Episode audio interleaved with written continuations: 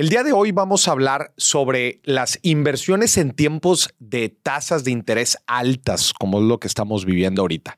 En México las tasas están a doble dígito. En Estados Unidos también las tasas han llegado a niveles pues que hace bastantes años no estaban. ¿Y qué significa esto? ¿Cómo impacta el resto de las inversiones y sobre todo cómo impacta a las decisiones que nosotros podemos hacer? Lo primero que tenemos que entender es que cuando hay alta inflación, los gobiernos centrales suben la tasa de interés para tratar de eh, frenar un poco la economía, hacer más caros los créditos, que la gente no pida tanto dinero y de alguna forma frenar la cantidad de dinero que hay afuera para tratar de frenar la inflación. Ese es el objetivo, ¿no? Y eso ya lo hemos escuchado bastante y, hemos estado envuelto en estos, en, en esta situación, pues ya algunos meses, ¿no? No voy a entrar a eso, no voy a entrar a pero no voy a entrar a, qué causa la inflación y, ni, ni mucho del tema de la tasa de interés también ya lo he hablado en otros foros. Ahorita quiero hablar específicamente de cómo impactan las inversiones el que haya tasas de interés altas, ¿ok?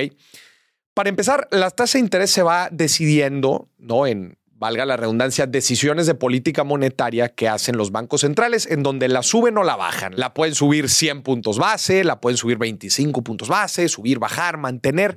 Y esto va sucediendo a lo largo del año. Entonces, muchas veces la gente me pregunta, ay, Maurice, estas altas tasas, ¿cuándo las van a volver a bajar? Hay diferentes decisiones a lo largo del año y sinceramente, aquí en México depende mucho la decisión depende mucho de lo que decida la Reserva Federal en Estados Unidos y también depende mucho de cómo vaya evolucionando la inflación, que es el principal indicador que sigue la, la, tasa de interés.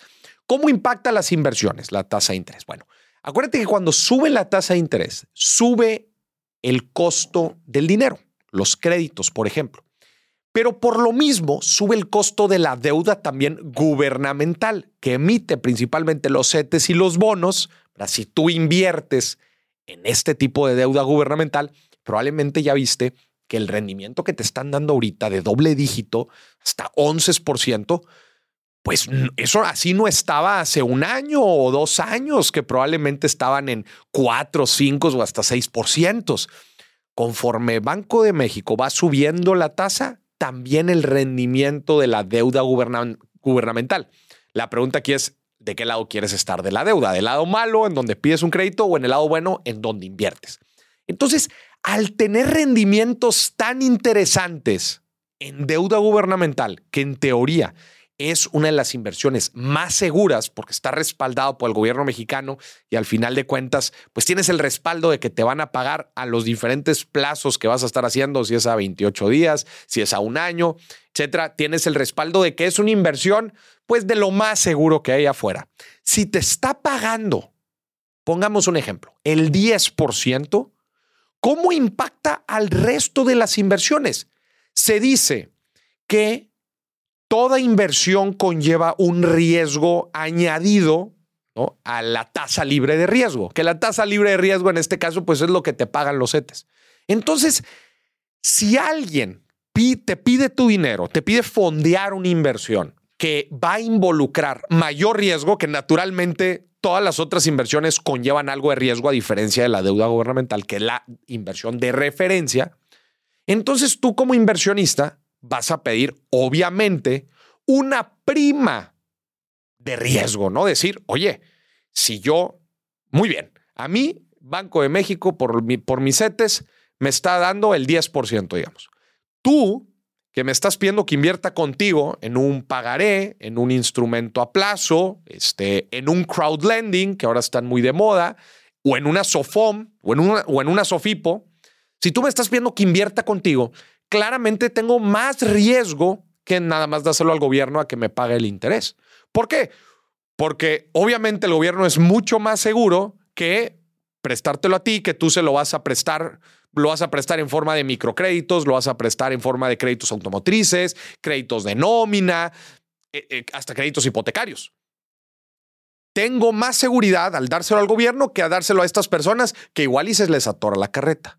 Pero sabes qué, voy a evaluar y voy a ver si te lo doy a ti, pero necesito una prima de riesgo, que es un, un rendimiento añadido al rendimiento libre de riesgo de los CETES, un rendimiento añadido por ese riesgo que estás entrando.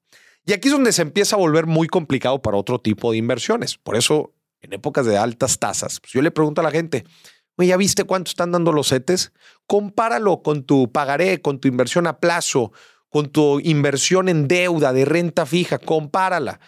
Porque cuando empieza a subir mucho la deuda gubernamental de rendimiento, muchas otras inversiones no logran aumentar lo que te ofrecen de rendimiento al mismo grado que te da la deuda gubernamental. Entonces, en muchas de estas ocasiones, lo que te conviene, lo que te conviene es invertir en CETES.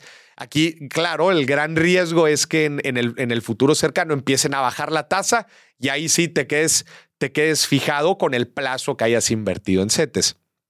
Pero comúnmente también, probablemente ya viste en los bancos, por ejemplo, que, que también ya han estado aumentando el rendimiento que te ofrecen. ¿Por qué? Pues bueno, principalmente los bancos también invierten en mucha deuda gubernamental, entonces te transfieren algo de los CETES que ellos, que ellos este, a la vez están invirtiendo. El único tema aquí, en ese tipo de inversiones, es que siempre compares el rendimiento neto.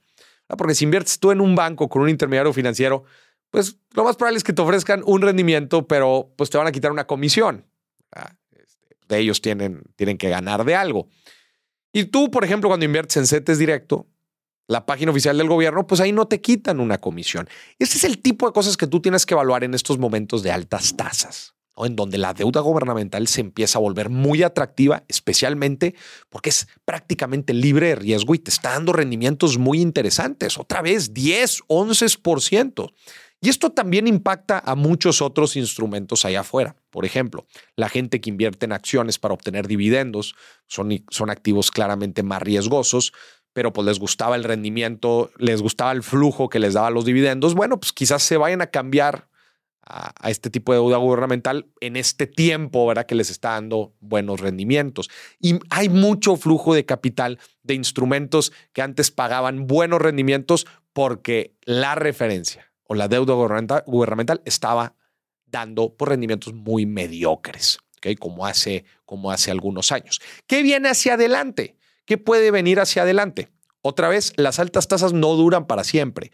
Los ciclos inflacionarios pues tampoco duran para siempre. Vamos a ver si es que estas altas tasas terminan por generar una recesión o un freno un poco en la actividad económica, enfriar un poco la economía para, para que la inflación así a su vez lo, se pueda bajar.